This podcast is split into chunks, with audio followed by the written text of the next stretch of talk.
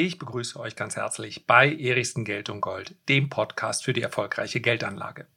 Mark Zuckerberg erwartet, dass das Metaverse mindestens ebenso groß wird wie das Internet selbst, ja wahrscheinlich sogar noch viel größer. Und ich stimme ihm zu. Ich glaube allerdings, dass das Metaverse ganz anders aussehen wird, als Facebook sich das heute vorstellt. Seien wir mal ganz ehrlich, ich möchte mal gleich mit einer persönlichen Note beginnen. Es ist nicht ganz leicht, jemanden wie Mark Zuckerberg, also den CEO und den Gründer von Facebook, so richtig zu mögen. Es ist jetzt nicht so, dass man auf ihn zugehen will und ihn in den Arm nimmt und knuddelt und sagt, ach, du bist einfach so ein herzlicher Typ.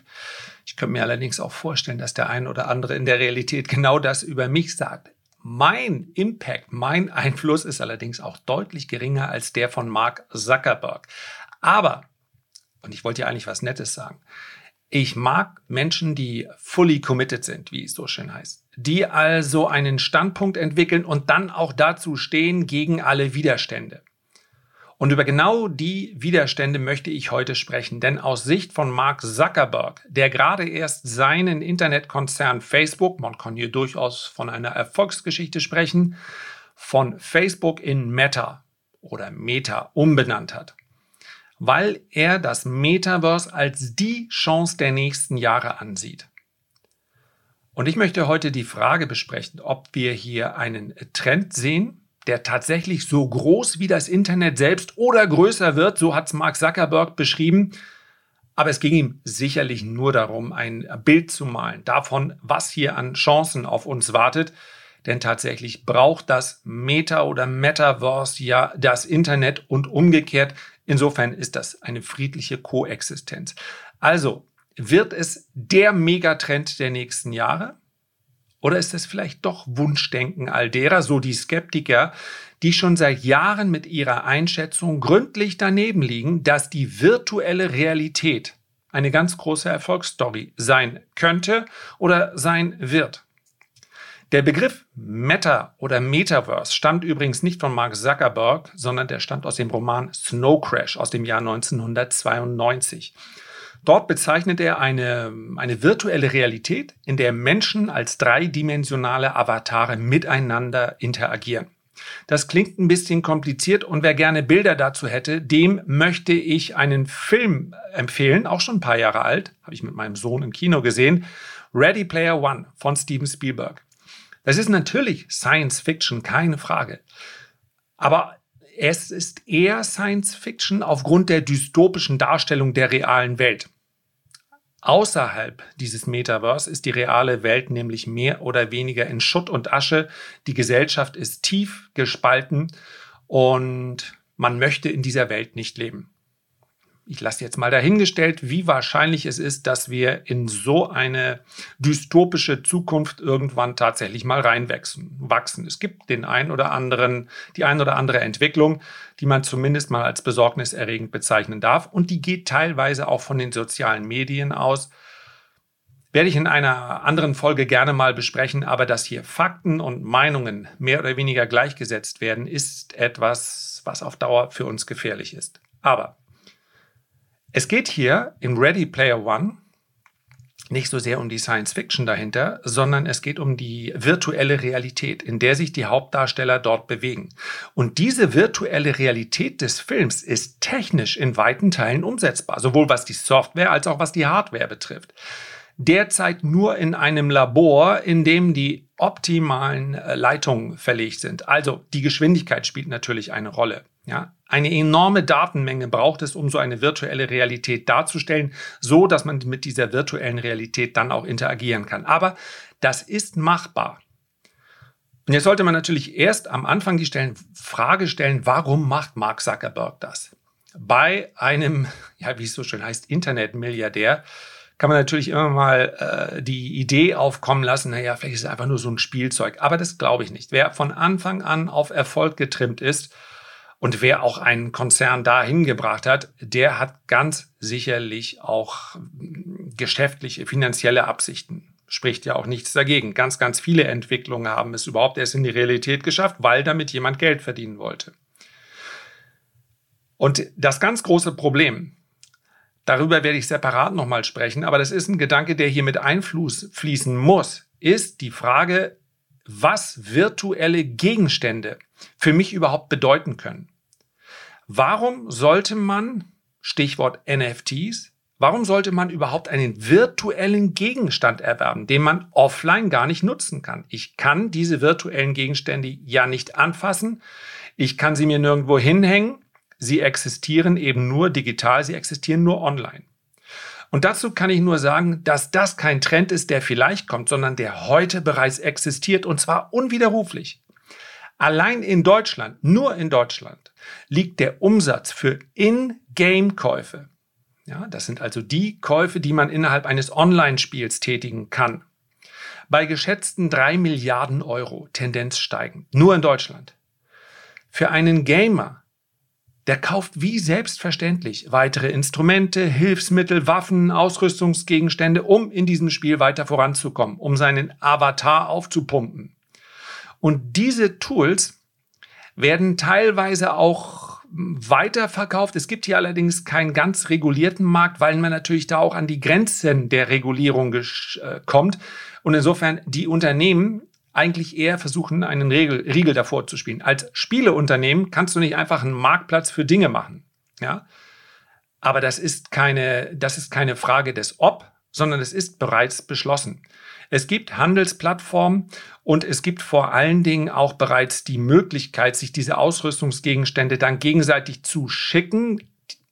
Es darf dann eigentlich nicht entgeltlich, entgeltlich stattfinden, aber auch das verändert sich. Kommt immer ein bisschen darauf an, wo die Plattform liegt. Aber für ganze Avatare werden fünf- und sechsstellige Summen geboten. Also wenn man einen kompletten Spielavatar von jemandem übernimmt, das ist ja relativ einfach möglich. Man gibt ihm einfach die Logins, mit denen dieser Avatar in das Spiel reinkommt.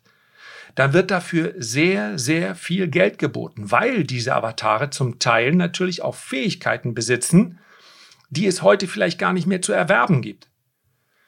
Und deswegen sollte man sich daran gewöhnen ob ich nun 20 Millionen Euro für einen Banksy in der Realität ausgebe, der am Ende einfach nur ein bisschen Papier mit etwas Kreide drauf oder Spray oder Farbe oder sowas ist, oder ob ich etwas kaufe, was in rein digitaler Form besteht, macht so einen großen Unterschied nicht. Und das sage ich als ein 49-jähriger Mann, der sich in dieses Thema hart reinarbeiten muss. Schöne Grüße übrigens an Tobi.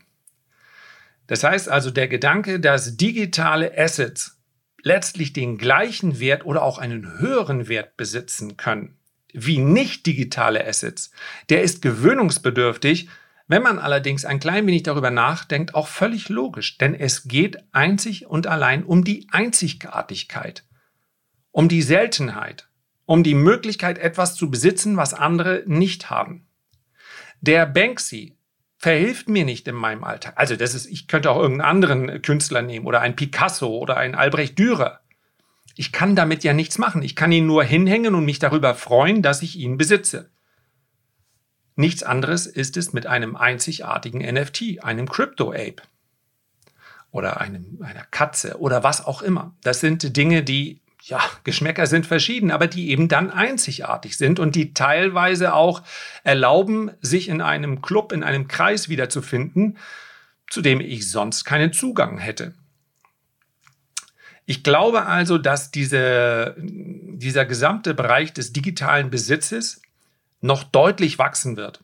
Denn es dürfte an dieser Stelle so etwa naja, ist ganz schwer, das einzuschätzen. Ich sage mal so irgendwas zwischen 50 und 90 Prozent derer, die das anhören. Ich bin da übrigens im gleichen Boot. Also macht euch keine Sorgen. Die werden jetzt denken, oh ja, come on, aber das klingt schon sehr futuristisch, oder? Warum denn bitteschön? Ich glaube, dass dieser Bereich immer weiter wachsen wird. Insbesondere deshalb, weil es für meinen Sohn etwas ganz Normales ist. Und wir hatten die ein oder andere Diskussion, was so etwas kosten darf. Natürlich, denn er verdient ja noch kein eigenes Geld. Für meinen Sohn ist es etwas ganz Normales, so einen virtuellen Gegenstand zu erwerben. Für den wird es in 10 oder 20 oder in 30 Jahren, wenn er sein eigenes Geld verdient und konsumiert und investiert, etwas vollkommen Selbstverständliches sein, dies dann auch in virtuelle Gegenstände zu investieren. Investieren aber auch zu konsumieren. Ich glaube allerdings auch, dass wir noch so einen Dotcom-Effekt sehen werden. Also eine Bewegung der Masse in diesen Markt hinein, die ist noch nicht gekommen. Und im Anschluss daran wird es das Platzen einer Blase geben. Dann wird das Metaverse oder digitale Assets schon viel, viel größer sein.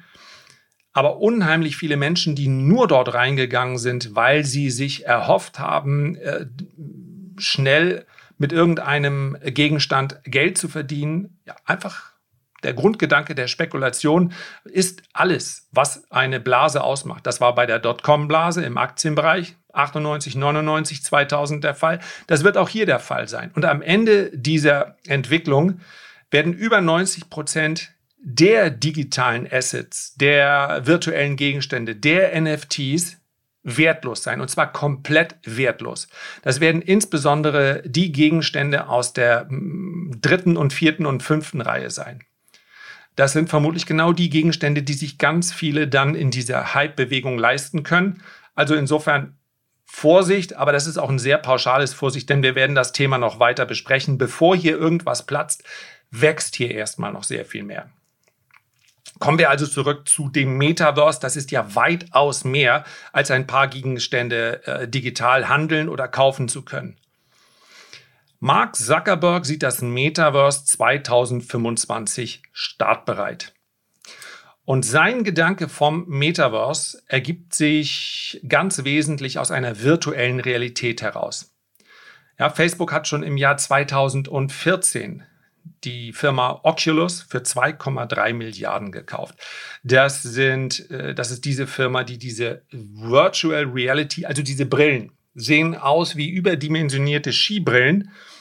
Die setzt man sich dann auf den äh, Kopf und nimmt an dieser virtuellen Realität teil. Das funktioniert auch schon ganz gut es hatte jahrelang die Problematik, dass denjenigen, die das Ding aufhatten, äh, zumindest einigen davon schlecht wurde. Schlicht und einfach, weil sie mit den Bildern dort überfordert waren. Das ist eben auch eine Art und Weise, das Gehirn zu beanspruchen. Dafür ist es erstmal nicht gebaut worden vor ein paar tausend Jahren. Man muss allerdings sagen, dass diese gesamte Entwicklung absolut entweder in den Kinderschuhen steckt oder einfach nicht angenommen wird. 2021 werden am Ende des Jahres vermutlich etwa 6 Millionen Einheiten verkauft sein. 6 Millionen Einheiten ist in diesem Universum noch weniger als gar nichts. Ja, es werden rund 1,7 Milliarden Smartphones vermutlich verkauft im Jahr 2021. Das Weihnachtsgeschäft läuft ja gerade noch. Dagegen nehmen sich die 6 Millionen äh, Brillen für die virtuelle Realität natürlich wie gar nichts aus. Und deswegen glaube ich persönlich, wenn ich mir den Zeitplan von Mark Zuckerberg, also bis zum Jahr 2025 ansehe, dann kann ich diese Story nicht kaufen. Ich glaube nicht an diese VR-Brillen, weil die schlicht und einfach keiner aufhaben will. Schon gar nicht im Alltag. Nach Vorstellung von Mark Zuckerberg ist das Metaverse ein Ort, an dem wir uns lange und ausgiebig und sehr gerne, er beschreibt es nicht als eine Art von Flucht, sondern als eine Art von schöner Online-Welt, in der wir uns gerne bewegen, weil Dinge einfacher sind, weil wir uns mit unseren Freunden schneller treffen können. Aber ich glaube schlicht und einfach, dass dieser Vorgang des sich dieses, diese große Brille auf den Kopf setzen, ob die nun ganz leicht oder mit viel Tragekomfort sein wird, das, das weiß ich nicht. Ich glaube, das ist die Hürde, an der es scheitert, an der die Idee, so wie sie Mark Zuckerberg äußert, scheitert.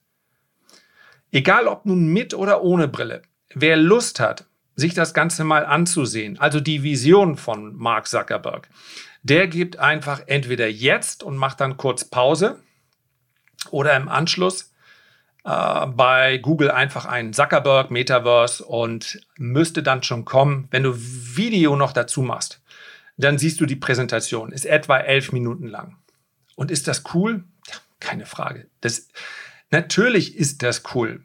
Und es gefällt mir auch richtig gut und ich kann es mir auch, all das kann ich mir vorstellen. Nur, wir sprechen ja davon, das Metaverse soll größer als das Internet selbst werden. Und für mich sieht das Metaverse, so wie es Mark Zuckerberg dort beschreibt, sehr verdächtig nach Second Life aus. Das werden die Jüngeren nicht mehr können, deswegen klicke ich mal im Hintergrund, weil ich habe da einen ganz netten Artikel gefunden. Second Life. Auch bitte die Suchmaschine äh, deiner Wahl nutzen und mal reinschauen, was Second Life ist. Das ist so, da sind derart viele Parallelen zu finden. Und der sehr, sehr frühe, so wird er genannt, hier in diesem Artikel, Metaverse-Erschaffer Philip Rossdale ist sehr skeptisch hinsichtlich des Erfolgs der modernen Konzepte zum Metaversum und er wünscht Facebook oder beziehungsweise ex-Facebook alles Schlechte. Also von daher darf man vielleicht auch mal äh, schon mal festhalten, er ist offensichtlich kein ganz großer Freund von äh, Facebook, aber tatsächlich ist das Second Life, also ist diese Plattform gescheitert. Und es war eine Plattform mit mehreren Millionen Usern jedes, jeden Monat. Und das äh, Second Life ist eigentlich das, was man sich vorstellt unter dem äh, Facebook. Das heißt also, man hat sich dort getroffen und nicht nur Mann, also nicht nur als äh, Konsument, sondern es, ja, es gab dort Konzerte, es gab Ausstellungen von Kunstwerken. Viele, viele, praktisch alle großen Unternehmen, auch die deutschen Automobilhersteller, von denen man sagt, die zucken jetzt nicht als erste, waren in Second Life vorhanden. Das heißt also, es gab ein virtuelles Ökosystem, ja, es gab sogar ein virtuelles Rotlichtviertel. Die Fehleinschätzung war, die Menschen verbringen dort einfach nicht so viel Zeit wie gedacht. Sie gucken viel mehr Fernsehen zu dem Zeitpunkt. Heute müsste man anfügen, sie schauen sich viel mehr Fernsehserien auf Netflix, Prime oder Apple Plus oder was weiß ich, wo schauen sie sich an und betrachten das Ganze so wie ein Spiel, in das man mal reingeht, aber auch dann wieder raus. Und so funktioniert es natürlich nicht. Second Life, genau wie Metaverse, verlangt eigentlich in seiner Grundidee, damit es so erfolgreich wird, wie der ein oder andere sich das denkt, dass man dort sehr, sehr viel Zeit bringt und ganz natürlich miteinander interagiert. Das ist etwas, was ich mir vorstellen kann, theoretisch. Aber nicht, indem ich mir diese klobige Brille aufsetze, mich dann hinsetze. Ja, es gibt auch, wie heißt denn der Film mit Bruce Willis? Surrogates, ist das der? Die schlüpfen sozusagen in ihre Avatare rein. Der Avatar verkommt vollkommen, weil er natürlich in seiner, als Avatar, beziehungsweise der Körper, der echte Körper, verkommt total, wird nur noch mit irgendwelchen äh, Aminosäuren-Shakes am Leben erhalten. Denn das echte Ich, das Ich, was man sich dann wirklich wünscht, so wie man sein will, das ist man dann im Metaverse. Das klingt sehr dystopisch. Bei dem einen oder anderen Gamer hat man, glaube ich, genau den Eindruck schon heute. Der Körper draußen verkommt. Der Körper drin sieht knackig und strahlend aus, so wie man sich das vorstellt. Aber hey, das ist natürlich auch irgendein Talk von einem Vater, der besorgt ist, dass sein 17-jähriger Sohn sich nicht ausreichend bewegt. Also, auch die Gamer-Szene ist natürlich divers und da wird es sicherlich den ein oder anderen Athleten dabei geben. Entscheidend ist aber, online sind es alles Top-Athleten. Es ist aber eben eine begrenzte Zeit, die wir dort verbringen. Und Philip Rossdale glaubt, dass es kein Zufall ist, dass genau jetzt die Idee wieder so groß wird, weil natürlich wir für, ja, immer mal unterbrochen, für seit vielen, vielen Monaten zwangsläufig zu Hause, digital und online sehr viel Zeit verbringen.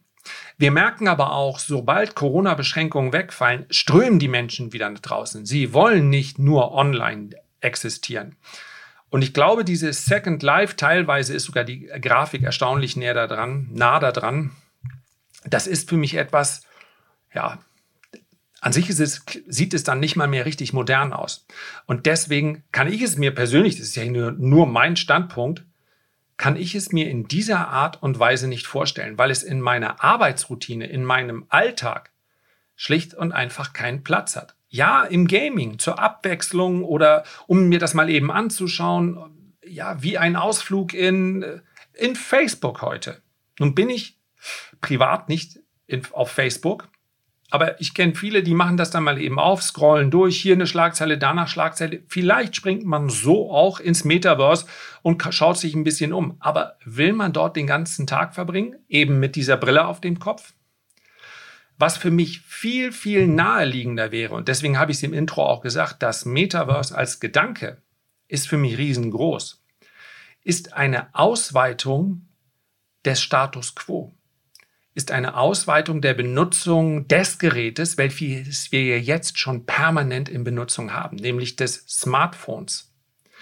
Wenn ich das Smartphone sehr viel natürlicher einsetzen kann, wenn ich und die Voraussetzung dafür ist eine technische, nämlich dass wir flächendeckend 5G, 6G, stabile, hohe Übertragungsraten haben. Dann kann mein Alltag sehr viel natürlicher wirken, obwohl er sehr viel digitaler wird. Denn derzeit ist selbst, ja, wir sind, ich weiß nicht, wo das iPhone 13 mittlerweile angekommen und äh, natürlich gibt es auch andere Hersteller, ja, die Geräte selbst sind schon sehr gut, aber es ist immer wieder eine Unterbrechung meiner aktuellen Tätigkeit, wenn ich dieses Gerät in die Hand nehme. Es ist noch nicht natürlich in den Alltag übergegangen. Das liegt auch daran, dass es so wahnsinnig schwierig ist, permanent eine optimale Verbindung zu haben. Eine Verbindung, bei der ich gar nicht mehr nachdenken muss, wann ich das Ding in die Hand nehme.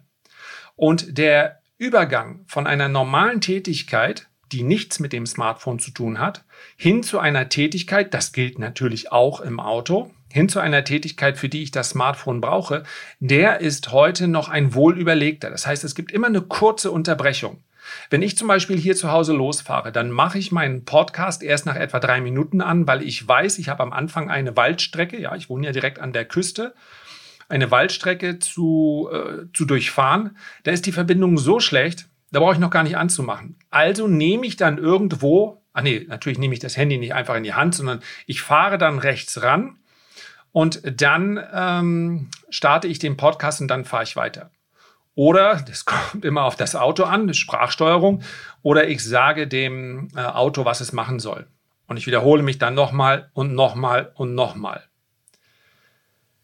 Wir haben wahnsinnig viel Zeit, die verloren geht durch Videos, die ruckeln oder langsam oder sie laden sich nicht, durch falsche Suchanfragen, durch eine schlechte Spracherkennung, durch das Anmachen und Ausmachen.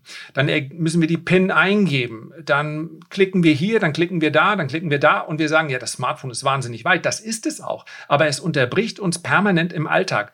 Das Smartphone ist noch nicht in einer Art und Weise in unseren Alltag integriert, als dass es ein ganz natürlicher Vorgang wäre. Und ich glaube, das wird das Metaverse sein. Nochmal, dafür brauchen wir flächendeckend hohe Übertragungsgeschwindigkeiten, sonst funktioniert das nicht. Solange es ruckelt, ist es nicht natürlich.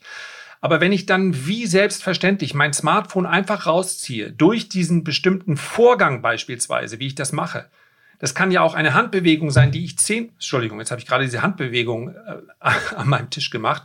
Ich mache zehnmal diese Handbewegung, genauso wie ich auch zehnmal meinen Daumen drauflegen muss, damit das Ding meinen Daumen erkennt. Und dann weiß das Ding, ja, das ist der richtige Nutzer. Denn unsere Bewegungen sind doch auch sehr individuell. Also das muss alles sehr viel einfacher werden. Ich nehme das Smartphone in die Hand und ohne PIN-Eingabe, ohne Daumen, ohne meine Iris zu lasern oder sonst irgendwas oder zu erkennen, weiß das Ding, ja, das ist der Nutzer, mit dem ich interagieren darf. Das ist mein Herr. und dann habe ich das Smartphone in der Hand und wie selbstverständlich halte ich es dann beispielsweise vor ein Restaurant, an dem ich vorbeigehe. Ich weiß nicht genau, möchte ich da essen gehen oder nicht. Das heißt, ich halte das Smartphone davor, das Smartphone erkennt, ohne dass dann ein, ein Prozessor für einige Sekunden arbeiten muss, erkennt sofort, dass es dieses und jenes äh, Restaurant und weil ich das sehr häufig mache, weiß das Smartphone bereits, der möchte wissen, was dort serviert wird. Und dann zeigt es mir nicht die Karte, sondern es zeigt mir in schnellen, gut geschnittenen Clips, wie dort freundlich eine Bedienung äh, drei vier Menüs, drei, vier Gerichte serviert und zwar diejenigen, die am häufigsten in dem Restaurant serviert werden. Oder ich gehe an einer Immobilie vorbei und weil ich mein Smartphone gefüttert habe mit den Informationen, die es braucht, weiß, die Immo weiß er, der guckt hin und wieder auf eine Immobilie. Warum? Weil er vielleicht wissen möchte, ja, jetzt nehmen wir mal nicht mich, sondern nehmen wir mal irgend, irgendjemand anders, eine 19-jährige Studentin, die hält also dann ihr Smartphone hoch und weiß, aha, das ist der Vermieter von dem Haus. Bei jemand anderem wäre es vielleicht nicht der Vermieter, sondern derjenige, dem das Haus gehört. An wen muss ich mich da wenden, wenn ich das Haus kaufen möchte? Oder ich gehe ein Autohaus vorbei oder im Shopping oder, oder, oder. Nur, das darf nicht das, das passiert dann nicht in Form einer App, die aufgeht, die ich dann starten muss und dann gebe ich meinen PIN ein, sondern das alles passiert ganz automatisch. Das ist für mich das Metaverse. Der Alltag, der uns umgibt. Das Internet der Dinge hat ja noch gar nicht begonnen. Ja, wir gehen alle ja hin und wieder am Möbelhaus vorbei und dann sehen wir, oh, da ist ja ein lustiger Spiegel. Guck mal, da sieht man die Nachrichten in dem Spiegel. Aber wer macht das denn heute? Warum? Weil, ach ja Gott, mein WLAN zu Hause ist ja eh schon so schlecht. Da will ich ja nicht noch NTV dann in meinem Spiegel morgens sehen. Oder die Nachrichten vorgelesen haben oder meine Mails oder, oder, oder. Aber das wird meines Erachtens das Metaverse, das Internet der Dinge zu Ende gedacht. Wer will denn heute diesen Kühlschrank, der automatisch für mich bestellt? Warum? Weil das alles noch zu klobig, zu langsam ist. Aber das Internet der Dinge, das Internet so, wie es uns jetzt umgibt und was tatsächlich eine funktionierende künstliche Intelligenz, die uns unterstützt, darstellt, das ist für mich das Metaverse. Etwas, was mich wirklich erleichtert, was nicht nur ein technisches Gadget ist. Und da wird AI, also künstliche Intelligenz, wird dazugehören. Es wird dazu natürlich virtuelle Realität dazugehören, wenn ich das möchte. Zoom-Konferenzen, die schnell und glatt verlaufen, Zoom-Konferenzen, in denen wir vielleicht tatsächlich dann uns etwas aufsetzen und sagen, wir sitzen hier gemeinsam in einem Raum. Unwahrscheinlich, dass wir in dieser Arbeitsatmosphäre uns dann aussuchen, irgendwelche Monster als Avatare zu haben, sondern schlicht und einfach wir. Aber ihr merkt schon, dafür brauchen alle und sie brauchen gleichzeitig eine wahnsinnig gute Übertragung. Ob wir die bis 2025 hinbekommen, also wenn, dann macht die restliche Welt Metaverse, wir aber wahrscheinlich nicht dann haben wir das Internet der Dinge. Und hier sind dem eurem gesamten Tagesablauf praktisch keine Grenzen gesetzt. Und nochmal, ich würde das nicht nur als erschreckend betrachten. Das sind natürlich auch Entwicklungen, wo wir sagen, das will ich gar nicht. In Ordnung. Es ist ja freiwillig. Aber es, mir fallen so viele Dinge in meinem Alltag ein, bei, der ich, bei denen ich gerne Unterstützung hätte, bis hin zur persönlichen Steuererklärung, die bei uns, es macht es, die Steuererklärung ist sehr leicht falsch zu machen. Für einen Unternehmer. In allen Lebensbereichen ergeben sich wahnsinnig viele Verbesserungspotenziale, die weit darüber hinausgehen, dass ich mir nur irgendwelche Gegenstände kaufen kann. Interaktive Applikationen, die sofort starten, wenn ich sie brauche, weil die künstliche Intelligenz weiß, jetzt will ich das, weil ich eben nicht alle Apps aufmachen kann. Das ist für mich das Metaverse. Dass in einer Geschwindigkeit die Dinge stattfinden, die dann tatsächlich, die dann tatsächlich meinen Arbeitsalltag erleichtern. Und daran würde ich persönlich fraglos teilnehmen. Denn die wichtigste Komponente, das merken wir schon jetzt, für viele Menschen, gerade auch für jüngere Generationen, ist Zeit. Nicht mehr nur Geld. Ja, das ist Vielleicht ist sogar, und ich möchte jetzt nicht esoterisch werden, aber vielleicht ist sogar die Renditemaximierung etwas Antiquiertes. Denn wir alle erzielen ja Rendite, betreiben Geldanlage, vermutlich nicht aus dem Gedanken, aus dem Donald Duck das gemacht hat oder Donald Duck, weil er auf einem Geldberg sitzen wollte und der soll immer höher werden, sondern weil wir sagen, damit möchte ich mir Zeit kaufen oder Reisen kaufen oder Freiheit kaufen, ich möchte mir Sorgenlosigkeit kaufen. Wenn ich all das unterstützt haben kann, auch durch Dinge, die nicht unbedingt damit zusammenhängen, ob ich mein Einkommen maximiere, dann ist das ja durchaus ein Fortschritt.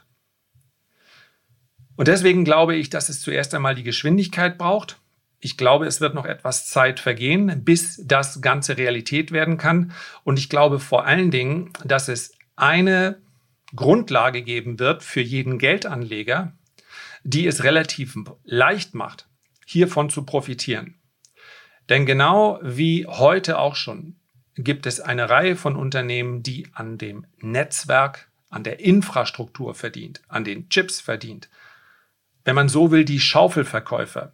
Und das sind die Unternehmen, in die man investiert sein sollte. Und wir haben ja, wenn man das möchte und wenn man nicht glaubt, dass wir uns von dieser Digitalisierung wieder abwenden, na, kann es ja als Theorie auch geben. Aber wir haben beispielsweise die großen, einige großen Unternehmen aus dem Bereich in, den letzten, in diesem Jahr häufiger auch mal besprochen. Eine Tencent mit einem riesigen Beteiligungsportfolio, auch eine Google, Ja, eine Meta oder Facebook ist für mich kein klassischer Schaufelverkäufer, weil die Idee, dass man hier sein Metaverse macht und alle kommen in das Facebook-Metaverse, die erscheint mir abwegig, obwohl es vermutlich seinen Charme hat, dass ein Unternehmen hier in vielen Bereichen so vorangeht. Ob es das dann dem Unternehmen selber am meisten dienen wird, das wage ich zu bezweifeln, denn ich glaube, es wird nicht das Metaverse geben, sondern es wird viele Metaversen geben. Und es wird nicht eines geben, auf das sich die Welt dann eignet. Denn die Welt sucht gerade nach Dezentralität und nach Anonymität. Nicht nach einem großen Anbieter, der mir vorgibt, wie dieses Metaverse auszusehen hat und womöglich noch die Gesetze dort aufstellt. Das heißt, das Metaverse wird wahrscheinlich einiges anarchischer, als die Welt da draußen es gerade ist, auch als Gegenentwurf. Und wenn wir auf die Chip-Hersteller gucken, auf eine Nvidia, es gibt praktisch kein Szenario, in dem diese Unternehmen nicht von den Entwicklungen der nächsten Jahre profitieren. Aber, und das möchte ich insbesondere, wenn ich über eine Nvidia spreche, und ich mache hier keine Empfehlung und ich rate auch nicht ab, das ist natürlich auch nicht neu. Das heißt, Nvidia ist einfach auch ein Unternehmen, was wahnsinnig hoch bewertet ist derzeit. Und Korrekturen werden immer mal kommen. Gerade bei den Schaufelverkäufern erscheinen sie aber aus meiner Sicht dann kaufenswerte Korrekturen zu sein. Herzlichen Dank für deine Aufmerksamkeit. Ich freue mich, wenn du dir die Zeit nimmst, ein Feedback oder einen Kommentar zu hinterlassen. Und am allermeisten freue ich mich, wenn wir uns beim nächsten Mal gesund und munter wiederhören.